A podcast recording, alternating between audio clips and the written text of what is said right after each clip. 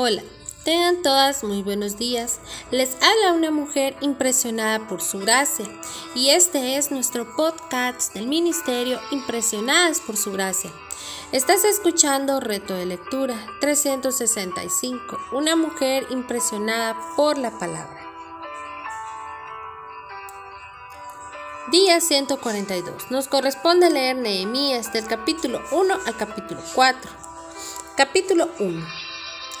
Me encanta la canción Osana y especialmente la frase quebranta mi corazón, por lo que quebranta el tuyo. Y eso fue lo que Nehemías vivió, su corazón se quebrantó. Por lo que quebrantaba el corazón de Dios. No era solo dolor por una situación personal que sucedía en su propia vida, sino por los muros de Jerusalén que habían sido derrumbados y por la ciudad que había quedado convertida en nada. Dios odia el pecado. Hoy en día muchos pecados que se ven como algo común o normales, pero nosotras no podemos caer en ese error. Podemos decir como Nehemías que estamos tristes y afligidas por el quebrantamiento que nos rodea. ¿A qué pecados te has vuelto insensible? ¿Qué significa tener un corazón quebrantado por lo que quebrante el corazón de Dios? Nehemías se escapó, capítulo 2. Salía de mi casa en las noches sin decir nada a mis padres cuando era adolescente, pero definitivamente no era por las cosas de Dios. Dios parecía darle a Nehemías la visión de la cual sería su plan y cómo Nehemías estaría preparado para llevarlo a cabo. A veces necesitamos asegurarnos de tener la visión de Dios, de las cosas específicas en nuestra vida, antes de saltar sin preparación e involucrar a otros en esta misión. Me encantan los nombres de los lugares y puertas aquí mencionadas. Son tan simples y útiles que nos ayudan a saber qué se refiere cada puerta. Me gusta imaginar la fuente del dragón en el versículo 13 del capítulo 2, donde se bañan los animales salvajes. ¿Te escapas para estar a solas con Jesús y para poder tener una visión más clara del trabajo que Él está haciendo y así entonces poder entender mejor antes de hacer cualquier cosa? ¿Cuáles son algunas cosas o lugares metafóricos en tu vida que se han destruido y necesitan ser reconstruidos? Capítulo 3 Aquí hay otro capítulo que parece fácil de omitir debido a tantos nombres, especialmente los difíciles de pronunciar, pero no lo vamos a hacer. Qué asombroso es ver todos los diferentes tipos de personas que están construyendo este muro. No son solo los constructores o la gente de la iglesia, sino gente de diversos oficios, muchos que no tienen nada que ver con el mundo de la construcción de muros.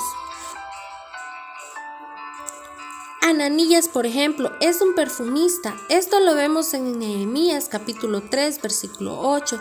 Sin embargo, lo triste es que el único grupo de personas que se ve con malos ojos en este capítulo son los nobles. Esto está en el versículo 5. Pero sus nobles no apoyaron la obra de sus señores. Es fácil decirnos a nosotros mismos que no somos parte del equipo o no puedo o Dios realmente no puede usarme, pero ¿cómo lo ha hecho y lo hace? No usemos la excusa de falta de habilidad para no participar de la obra de Dios.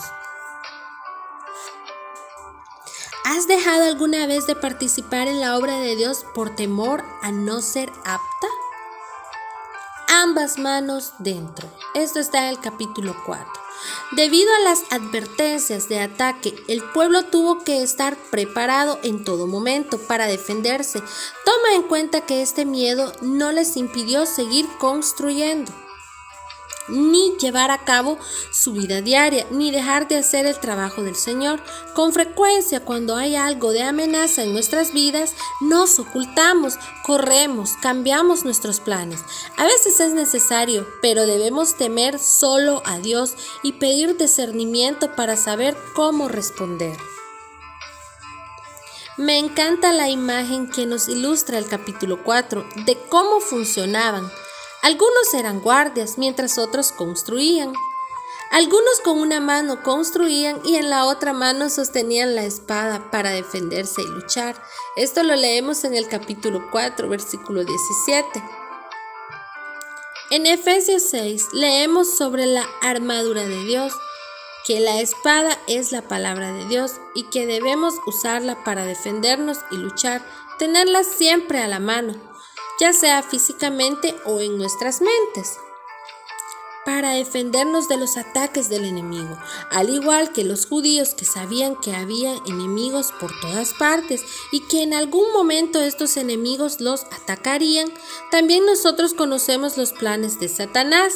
Esto lo leemos en 2 de Corintios capítulo 2 versículo 11 y que constantemente nos rodea buscando atacarnos en nuestras áreas débiles. Gracias por escucharnos en este bello día. Nuestra oración es que Cristo viva en tu corazón por la fe y que el amor sea la raíz y el fundamento de tu vida y que así puedas comprender cuán ancho, largo, alto y profundo es el amor de Cristo. Que tengas un lindo día, mi amada.